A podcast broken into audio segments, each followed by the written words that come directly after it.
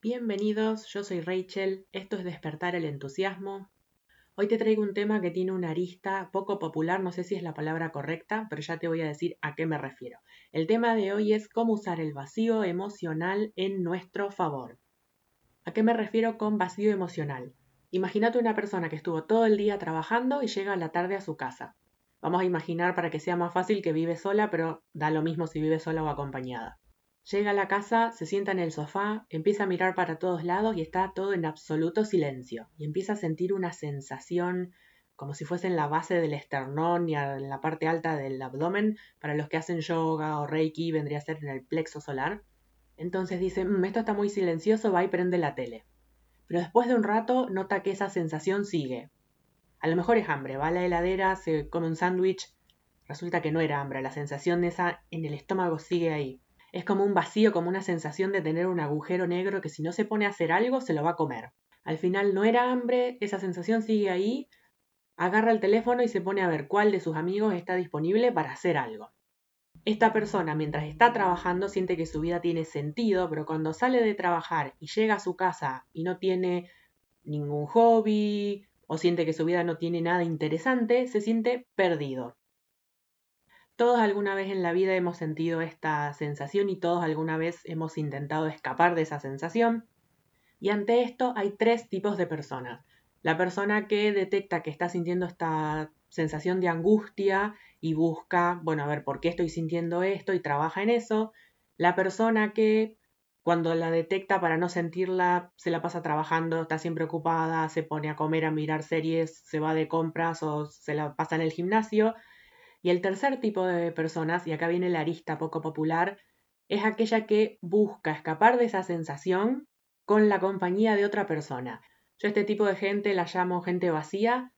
Esa actitud y las conversaciones vacías me parecen la falta de respeto más grande hacia otra persona. Entonces, ¿a qué llamo gente vacía? En una época en la que obviamente yo también era vacía, tenía unas amigas que eran lo que yo llamo gente vacía de manual. Una vez estábamos tomando mate en la casa de una de ellas y me invitaron al día siguiente, no recuerdo bien, a hacer algo que yo no podía ir. Entonces agarró el teléfono ahí enfrente mío, le mandó mensaje a otra amiga, esa amiga no podía, le mandó mensaje a otra amiga, esa amiga no sé qué le pasaba, y a lo último le terminó mandando mensaje a la ex amiga a la que le había estado sacando mano toda la tarde, a la que decía que no quería ver nunca más en su vida, para que la acompañe al día siguiente a hacer esto que no me acuerdo qué era es esta gente que no sabe estar sola y busca estar siempre en compañía, no porque le guste tu compañía, sino porque no soportan estar solos. La cuestión no es con quién, sino es estar siempre entretenidos.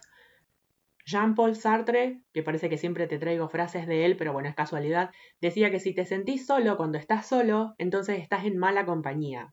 Y yo agrego, si estás en mala compañía, no le cargues esa mala compañía a otra persona.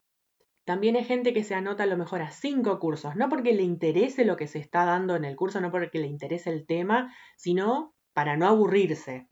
O gente que no para de hablar, en realidad hablan, hablan, hablan, hablan, hablan y no te dicen nada. O algo que se podría decir en una oración, fui hasta allá y pasó tal cosa, te lo cuentan larguísimo, te estiran el chicle, que es una cosa que te dormís mientras te hablan. A mí me da la sensación que esta gente necesita como todos los días una dosis de adrenalina. Y como toda adicción es una manera de escapar de algo, hay algo que no se quiere enfrentar. Son gente que hace mucho ruido, lo que me recuerda una historia que leí una vez. Iban el padre y el hijo por un camino de tierra y el padre le pregunta, esa carreta que se siente a lo lejos, ¿me podés decir si va vacía o va llena? Y el hijo le dice, no, no tengo ni idea. Entonces el padre le explica, cuando la carreta va llena, va cargada, el peso evita que se sacuda con los pozos y las piedras del camino. En cambio, cuando va vacía, se sacude toda, entonces hace más ruido.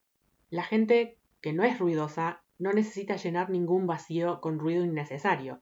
En algún lado leí que si no soportas el silencio es porque tu interior te está gritando algo. Si estas personas se quedan solas, en silencio o sin hacer nada, empiezan a sentir esa sensación de angustia y la quieren evitar a toda costa.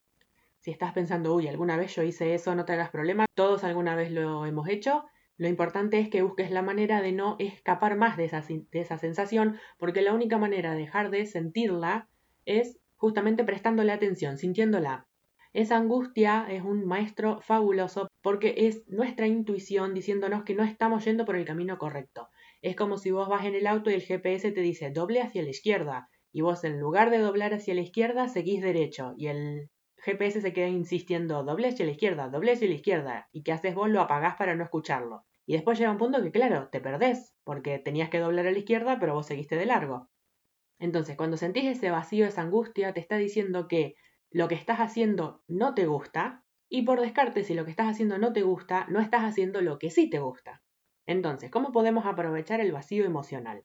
Hay una frase que dice todos los días se te presentan dos opciones, evolucionar o repetir. El primer tip para aprovechar el vacío emocional es pasar tiempo a solas, en silencio y sin hacer nada, aunque te den ganas de caminar por las paredes.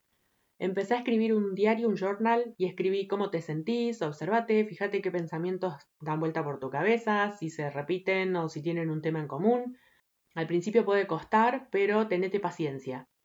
No hace falta tampoco que escribas todos los días, podés escribir solamente cuando sentís que estás muy abrumado por las emociones y cuando buscas escaparte de esa sensación. El siguiente paso es ir anotando las cosas que te gusta hacer. Y si no sabes qué es lo que te gusta hacer, anda probando distintas cosas y registra cómo te hacen sentir. Una manera de saber si algo realmente te gusta es fijarte si te carga de energía o te drena. Si te carga de energía, si te energiza, te gusta. Si te drena la energía, te sentís cansado cuando lo haces, no te gusta. Busca alguna actividad que puedas hacer en soledad. Y si haces actividades en compañía, que sean desde el interés genuino de hacer esa actividad con alguien más y no desde buscar evitar sentir el vacío. Y por último, incluí esas actividades que te gustan en tu día a día, hacelas seguido. Cuando sientas que te viene una ola de angustia, ponete a hacer alguna de estas actividades que te gustan y de poquito vas a ir reconectando con tu GPS interior y esa sensación se va a presentar cada vez menos. Y cuando se presente, no vas a buscar escapar, sino que vas a aprovecharla para conocerte. El tema del episodio de la semana que viene está en parte relacionado. Se va a tratar sobre las conversaciones vacías. Como siempre espero que te haya sido de utilidad. Pasa por el Instagram arroba despertar el entusiasmo, contame qué te pareció. Si crees que le puede servir a alguien, recomendáselo. Y nos reencontramos la semana que viene.